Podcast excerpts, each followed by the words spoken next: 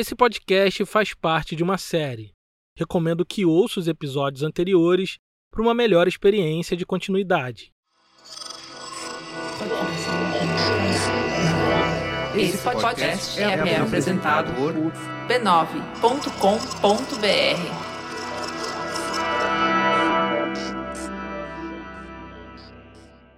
Eu já te contei aqui nessa temporada como Tony Tornado, ao vencer o quinto Festival Internacional da Canção, se tornou uma referência importante para a popularização da estética Black Power que viria a se difundir pelo Brasil, sobretudo no Rio de Janeiro. Mas o que eu não te contei foi o que aconteceu com ele no ano seguinte, em 1971, no sexto Festival Internacional da Canção. Isso sim mudou a vida dele para sempre. A sexta edição do festival estava envolta numa aura de conflito e protesto.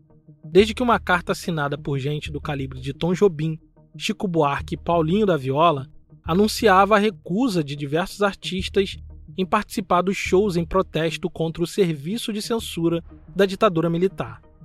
Antes de toda essa polêmica, Elis Regina já tinha aceitado ser líder do júri do festival e, apesar de tudo, permaneceu na posição é que, sendo jurada, ela poderia subir ao palco para cantar qualquer música sem que necessariamente fosse submetida à censura ditatorial. Caso você não saiba, durante os conhecidos anos de chumbo da ditadura militar brasileira, nenhuma canção, peça, filme ou livro podia ser publicado sem antes passar pelo serviço de censura, que verificava se estava tudo dentro dos parâmetros estabelecidos pelo governo. Todas as músicas do festival passaram pela censura, menos uma.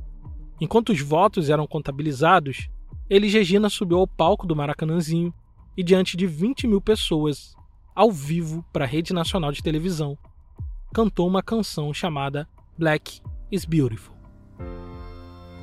Hoje cedo, na rua do ouvidor,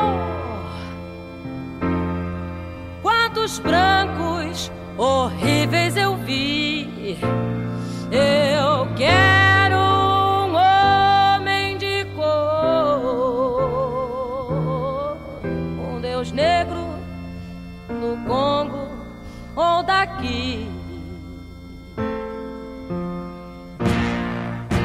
integre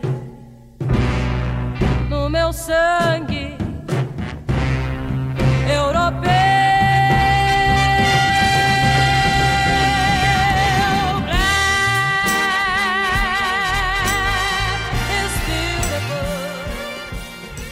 Na primeira fileira da plateia, Tony Tornado ouviu essa letra e pensou: pô, esse negrão sou eu.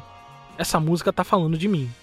Imediatamente ele subiu ao palco, cantando e fitando 20 mil pessoas com os olhos.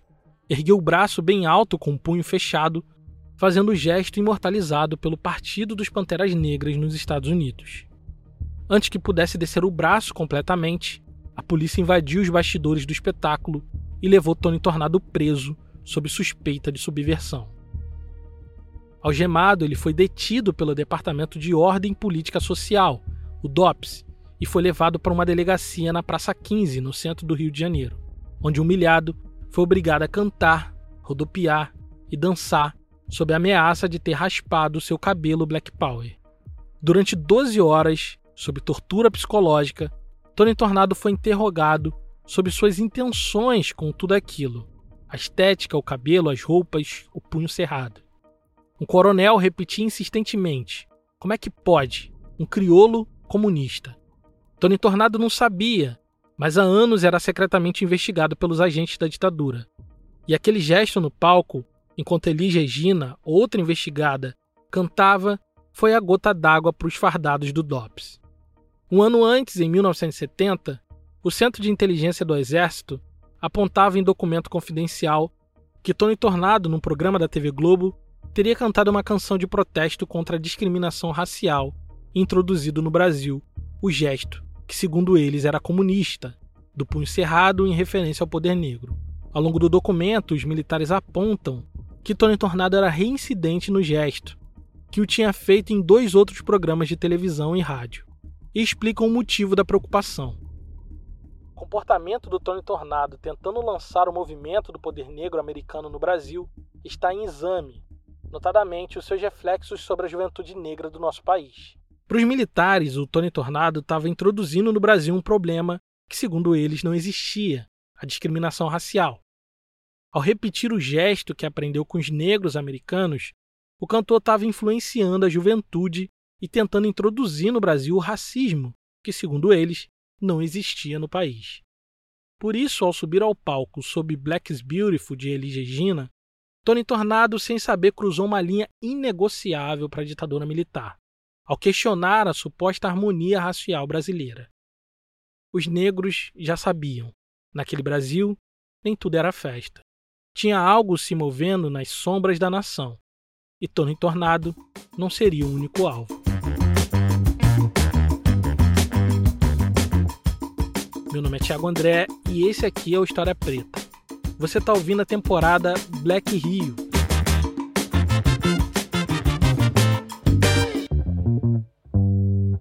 Episódio 4 Baile Vigiado.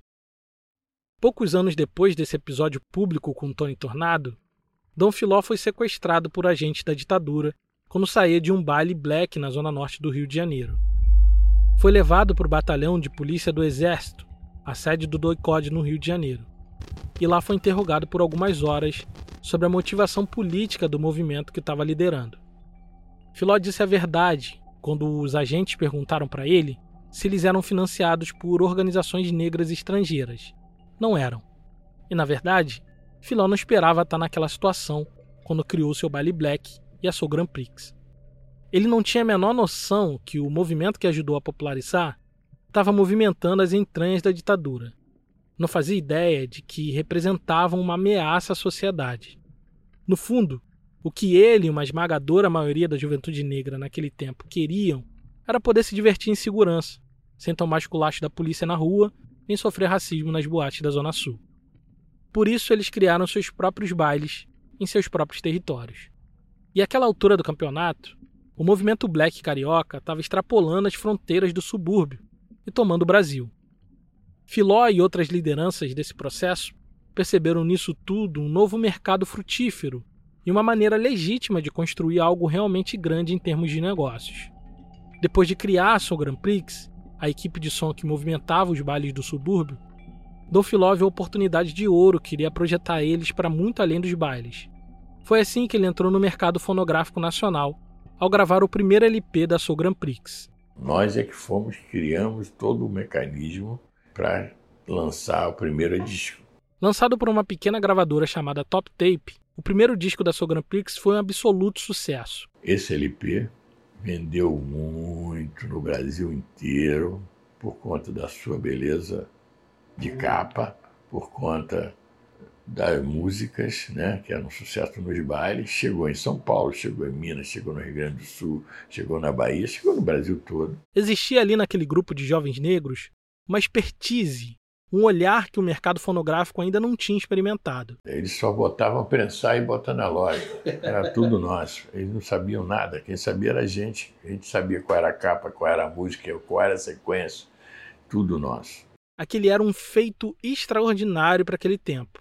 Eles estavam imprimindo uma identidade, ditando uma tendência musical e movimentando todo um mercado para atender às demandas de uma juventude negra e pobre, moradores dos subúrbios e favelas.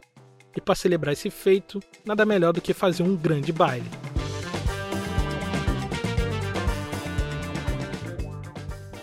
O local escolhido foi o Guadalupe Caltrim Club, que fica próximo à Avenida Brasil. O lugar era estratégico, tinha fácil acesso para quem viria do subúrbio e da Baixada Fluminense. O local né, dessa festa, que lançamento, atraiu mais gente que devia. O clube tinha capacidade para 5 mil pessoas, mas conforme as horas iam passando, mais e mais pessoas iam chegando. A passarela que ficava em frente ao clube estava tomada de gente caminhando em direção ao baile. Aquilo foi uma coisa absolutamente inesperada, até para os organizadores do evento.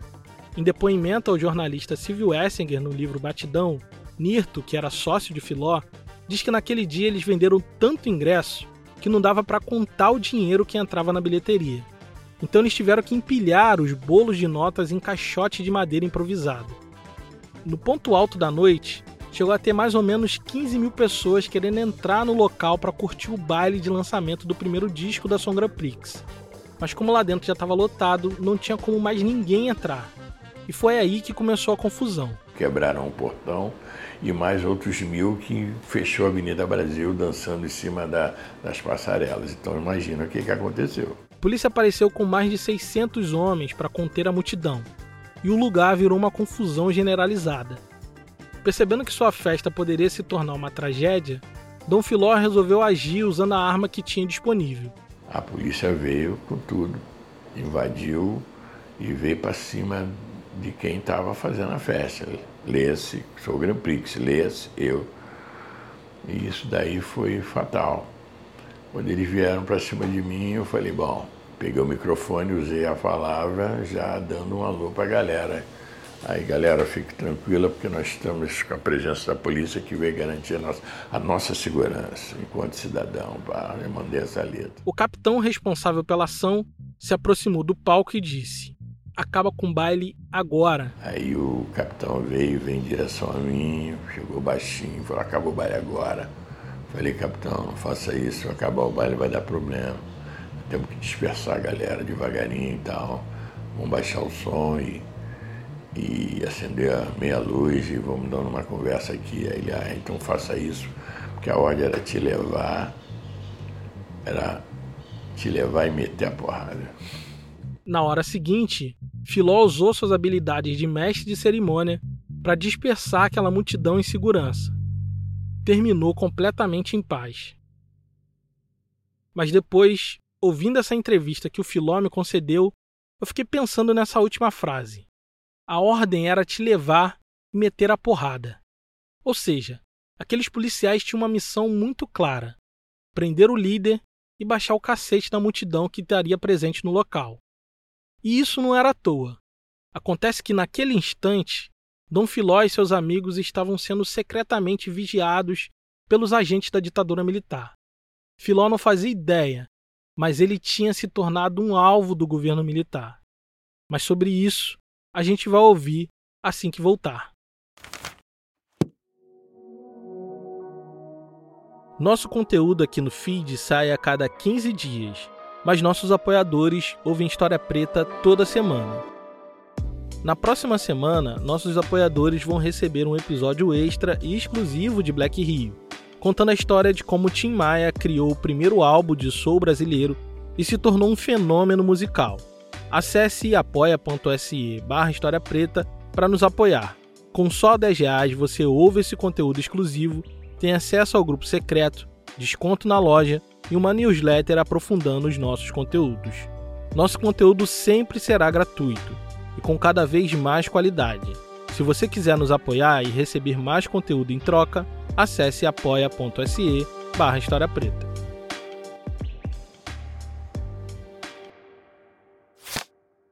Em fevereiro de 1975, Orlando Rangel, diretor de operações do DOPS, órgão repressor da ditadura, recebeu em mãos um documento classificado como urgente. Junto dele havia um bilhete escrito à mão, que pedia celeridade no conteúdo do documento, pois era uma informação que estava preocupando um general. Quando Orlando Rangel abriu o envelope para ver do que se tratava, viu escrito no topo do documento o seguinte: Assunto: Black Power e música soul. Orlando Rangel era um homem experiente na estrutura da repressão política. Esteve presente na Casa da Morte, local utilizado por agentes da ditadura para torturar, matar e desaparecer com inimigos políticos.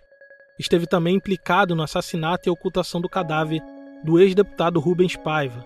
Portanto, saberia lidar com aquele assunto que tanto tirava a paz do general. Ao abrir o documento por completo, viu que era um pedido de buscas emitido pelo Exército Brasileiro, que solicitava investigação a respeito do movimento Black no Rio de Janeiro. O pedido de investigação se baseava numa informação repassada por alguma fonte externa do Exército, que dizia o seguinte: Estaria sendo formado no Rio um grupo de jovens negros de nível intelectual acima da média, com pretensões de criar no Brasil um clima de luta racial entre brancos e pretos.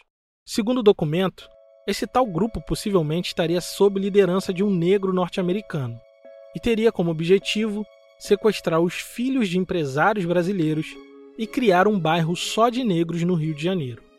Obviamente, nada disso tinha muito respaldo na realidade, mas naqueles anos a ditadura estava mergulhada em paranoias fundamentadas numa ideia de segurança nacional.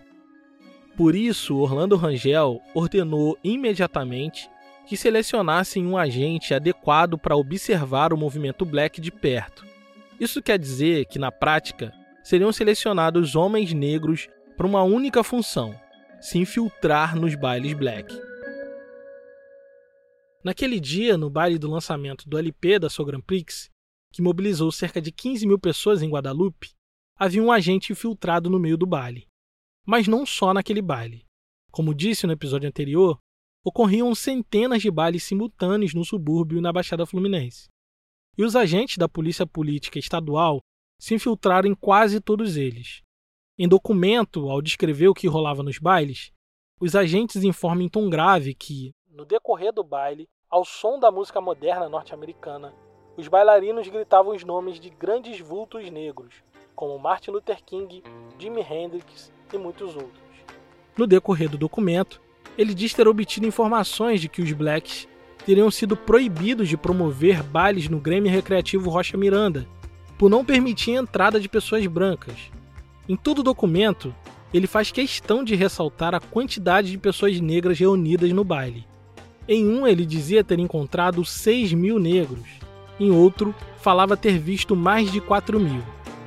Ao descrever os frequentadores do baile como excêntricos que exaltavam vultos negros e rechaçavam os brancos, o agente infiltrado tentava levantar suspeitas de que estava diante de um problema de segurança nacional.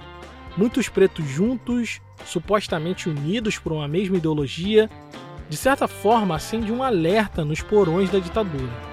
Mas do que exatamente eles tinham medo? Para entender as experiências negras no período, e como elas foram afetadas pela ditadura militar, a gente precisa entender as percepções sobre raça e racismo que eram mantidas pela ditadura. Essa é Gabriela Abreu, mestre em História pela UFRJ e pesquisadora da história do negro na ditadura. A ditadura eh, manteve, durante os seus 21 anos de vigência, uma base, uma plataforma político-ideológica que, e dentro dessa plataforma tem, tem vários elementos. Tem os elementos que são mais conhecidos, né? Essa, o anticomunismo, uma certa moralidade, uh, até mesmo uma religiosidade, né? De, de cunho cristão. Mas além de tudo isso, também fazia parte dessa plataforma política ideológica a negação do racismo no Brasil. Parte dessa base político-ideológica estava a defesa do mito da democracia racial, estava essa crença de que no Brasil uh, não haveria uma problemática racial, não haveria uma problemática sobre raça. É, e é curioso porque se assumia a desigualdade social de maneira comedida, mas se assumia uma desigualdade social no Brasil, mas a desigualdade racial era 100% refutada. A ideia de que o Brasil vivia uma democracia racial plena era antiga, mas ganhou popularidade nos anos 50 e se estabeleceu de maneira sólida durante a ditadura militar de 64. Fazia parte do regime consolidar a ideia de unidade nacional para conseguir apoio popular para suas medidas autoritárias. Daí que eles criaram slogans ufanistas para reforçar a ideia de pertencimento e nacionalidade. O slogan Brasil ame ou deixe-o virou propaganda oficial, assim como a frase quem não vive para servir o Brasil não serve para viver no Brasil. Nesse sentido, para a ditadura, falar de racismo, de raça ou identidade racial prejudicava a ideia de unidade nacional propagada pelo regime, que acreditava apenas em uma identidade, a brasileira. Foi por isso que o movimento black e os artistas de soul music, como o Tony Tornado, viraram alvos. Descredibilizavam o movimento negro eles também tinham sabiam da alta capacidade de, de, de alcance da, daquela mobilização e tinham um temor muito grande de que isso se espalhasse. O movimento Black Rio não era um movimento político no sentido clássico do termo. Era um movimento cultural, de entretenimento, e que estava, de certa forma, criando um ecossistema de negócios a partir do subúrbio. Mas no momento em que equipes de som como a Soul Grand Prix fugiu do cercadinho suburbano e entrou no mercado fonográfico nacional, desafiando a hegemonia de nomes como Roberto Carlos, a mensagem de orgulho negro passou a preocupar. Começa a perseguição em cima dos bailes, em cima de nós, liderança das equipes. Só que o mercado não quer saber, estamos aí, vamos faturar. E eles vão, começam a lançar outras equipes. Inegavelmente, aquele era um movimento que, além de positivar a imagem do negro e fomentar o debate racial, estava também movimentando grana, trazendo lucro, e era um verdadeiro fenômeno de massas que não podia ser ignorado. E aí chega o Warner Bros. no Brasil, nos contrata. Contrata a Soul Grand Prix, contrata outros artistas como Belchior, Zé Mota, Candeia, por aí vai. Naquele mesmo ano, em 1976, a Warner abriu uma filial no Brasil, dedicada a vender aqui o seu catálogo de discos norte-americano tendo como foco principal os consumidores mais jovens. Nos anos seguintes, ela lançaria um número pequeno de artistas brasileiros com o objetivo de conquistar um público fiel entre aqueles amantes da música nacional, mas mantendo um catálogo internacional muito maior. A estratégia era antiga. André Midani, grande executivo do mercado fonográfico brasileiro, nos anos 60, usando essa estratégia, transformou a gravadora Philips em sinônimo de MPB, no seu casting tinha nomes hoje consagrados como Caetano Veloso, Elis Regina, Gal Costa, Jorge Ben e Chico Buarque. Quando saiu da Philips para fundar a filial da Warner no Brasil, Midani levou a mesma estratégia para lá. Então, ele que tinha um catálogo de black music internacional vasta, com nomes como Ray Charles e Aretha Franklin, viu nisso a oportunidade de criar uma cena black music inteiramente nacional. André Midani considerava o Black Rio um movimento musical tão importante quanto a Tropicália, quanto a Bossa Nova e a Jovem Guarda. Sabia que estava diante de um fenômeno imparável. Foi aí que ele chegou na Soul Grand Prix e contratou a equipe para fazer um álbum de coletânea. Primeiro da Soul Grand Prix, na verdade, dentro da Warner, que é o segundo, né? Em que a gente lança uma capa dupla e lança dentro desse LP uma experiência. A experiência era que no meio das músicas internacionais, eles lançariam a música soul abrasileirada, tocando exclusivamente com músicos brasileiros.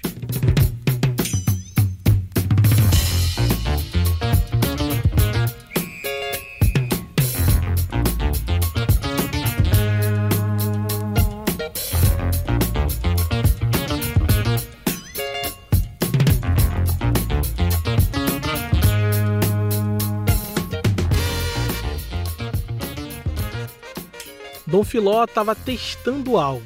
Queria saber se o público brasileiro compraria a ideia de uma banda de brasileiros tocando soul instrumental. Crio essa banda Coisa Quente em inglês, Hot Stuff Band, bota lá o nome Juju Man, a galera cai dentro, era tudo instrumental. A galera cai dentro achando que era gringo e era brasileiro. Esse segundo disco da Soul Grand Prix também explode de sucesso, confirmando uma tendência musical que já vinha crescendo desde o início da década. O mercado fonográfico vinha explorando a sonoridade da soul music com timidez. Em 71, Timaya estreou com um disco de soul que tinha uma identidade nacional muito forte e ficou entre os 20 discos mais vendidos do ano. Além dele, Hildon com o disco Na Rua, Na Chuva e na Fazenda e Cassiano com A Lua e Eu eram alguns dos músicos que estavam nacionalizando o soul fazendo sucesso nas rádios do Rio e de São Paulo. Além deles, fizeram sucesso nos festivais da canção Tony Tornado, Dom Salvador e a banda Abolição, o Trio Ternura e Erlon Chaves. Na visão de André Midani, da Warner do Brasil, aquela era a primeira vez no Brasil que estavam produzindo um movimento de música legitimamente negra que não tinha necessariamente a ver com o samba. Convencido de que aquele era um novo grande lance da música nacional, Midani investiu pesado na sua music e esperava criar aqui um selo que se parecesse com a Motal dos Estados Unidos. Como parte desse esforço, Midani reuniu um grupo de jornalistas cariocas e paulistas numa caravana em direção ao subúrbio carioca. Seu plano era que eles, vendo com seus próprios olhos o que ele viu, a imprensa passasse a dar mais atenção a esse movimento que estava crescendo há anos, mas continuava sendo solenemente ignorado. A ideia era conseguir popularizar o movimento black do Rio de Janeiro e conseguir propaganda positiva para os projetos musicais engatilhados na gravadora. Mas o tiro acabou saindo pela culatra. Entre muitas matérias positivas e negativas, uma em especial ganhou destaque e caiu como uma bomba no movimento. Quem abriu o caderno B do Jornal do Brasil naquele terceiro sábado do mês de julho se deparou com uma matéria ampla, rica em detalhes e recheada de fotografias que hoje são históricas. Muitas delas ilustram as capas dos nossos episódios aqui, inclusive. Em letras garrafais, a manchete entregava o teor da matéria. Black Rio, o orgulho importado de ser negro no Brasil.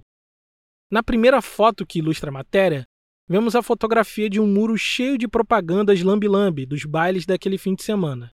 E na legenda está escrito o seguinte: Um ar de Harley nos muros de Brás de Pina, zona norte do Rio de Janeiro, cobertos de slogans em inglês e de avisos das alegres equipes de Soul Power. A escrita que parece contrastar o nacional com o estrangeiro, de maneira quase irônica, é da jornalista Lena Frias, mulher negra muito influente na pesquisa sobre música popular e cultura brasileira. Ela era ligada ao universo do carnaval e do samba e tinha um bom trânsito entre intelectuais e artistas de esquerda. A matéria é muito bem escrita e apurada argumenta principalmente contra a influência estrangeira na cultura negra brasileira, ecoando um discurso nacionalista de viés mais à esquerda. Na matéria, Lena Frias chega a fazer denúncias a respeito da repressão policial aos frequentadores dos bailes black, que, segundo ela, tinha motivação racial. Mas ao longo do texto, a jornalista insinua um suposto esvaziamento político do movimento, que estava criando uma cópia nacional de movimentos estrangeiros, mais por modismo do que por consciência racial, e denuncia com todas as letras que DJs, promotores de eventos e donos de equipes estavam mais interessados em dinheiro do que promover algum debate racial. Lena Frias via naquele movimento como artificial, que abria as portas para que a cultura estrangeira afetasse profundamente o modelo tradicional do subúrbio carioca, berço do samba e das mais tradicionais escolas de samba. Dada a influência da jornalista no carnaval, no samba e nos espaços ligados à esquerda, o artigo repercutiu muito negativamente para o movimento black do Rio de Janeiro, que a partir dessa matéria passou a ser conhecido com o nome que tem hoje, Movimento Black Rio. A matéria causou um misto de medo, repulsa e agitação na elite carioca. As pessoas de direita temiam que esse movimento espalhasse ideias comunistas e inventasse o racismo que, segundo eles, não existia no Brasil. Já as pessoas de esquerda acusavam eles de estar sob influência direta do capital estrangeiro e da cultura do imperialismo americano. Apesar de todas as críticas, o impacto dessa matéria só seria sentido aos poucos ao longo do ano seguinte. Os ataques ao movimento Black Rio viriam em ondas cada vez mais duras que, aos poucos, iria afetar as estruturas daquele movimento. Poucos dias depois da publicação da matéria de Lena Frias, as entranhas da ditadura começaram a se movimentar. Um delegado de polícia do Rio de Janeiro enviou uma carta para o diretor da polícia política do regime que dizia o seguinte: Senhor diretor, a leitura da reportagem do caderno B do Jornal do Brasil, de dia 17 de julho de 1976, sábado, causou-me impacto pelo sentido de oposição que futuramente poderá ser criado entre pessoas brancas e pretas. É mister lembrar que, em nosso país, sempre houve harmonia entre brasileiros, independente da raça e religião. A miscigenação do nosso povo branco, preto, índio, segundo Gilberto Freire, em Casa Grande Senzala, é um privilégio. O delegado, preocupado com o destino da nação, queria saber duas coisas. Primeiro, quem financiava o movimento Black Rio? E depois, será que eles não se tornariam em breve um grupo político orientado pelo preconceito racial? Sem saber a onda de ataques, investigações e boicote que estavam por vir no seu horizonte próximo, Dom Filó, naquele mesmo momento, estava assinando um contrato de um novo projeto que levaria o movimento black para um novo nível. Ele iria abraçar a crítica e fazer dela um trampolim para o sucesso. Na esteira desses acontecimentos, criaram um grupo chamado Banda Black Rio. E ele estava pronto para o que viesse e iria resistir até o fim. No próximo episódio de Black Rio, Dom Filó estoura mais dois sucessos nacionais, mas o cerco se fecha e os movimentos dos bailes black sofrem pressão de todos os lados. Esse episódio só foi possível graças à contribuição generosa de nossos apoiadores. Se você gosta do nosso trabalho, considere nos apoiar em apoia.se barra História Preta. Caso queira fazer um apoio pontual, nossa chave Pix é historiapreta.gmail.com. Esse episódio foi escrito e pesquisado por mim, Thiago André. Teve edição de som de Caio Santos, da Grill Podcast, e sonorização da Janaína Oliveira, do Negras Linhas. A identidade visual é do Raimundo Brito e Estúdio Duna. A gerência da comunidade é da Carolina Ferreira. A bibliografia que dá base para o episódio está aqui na descrição. Obrigado por ouvir e até o próximo.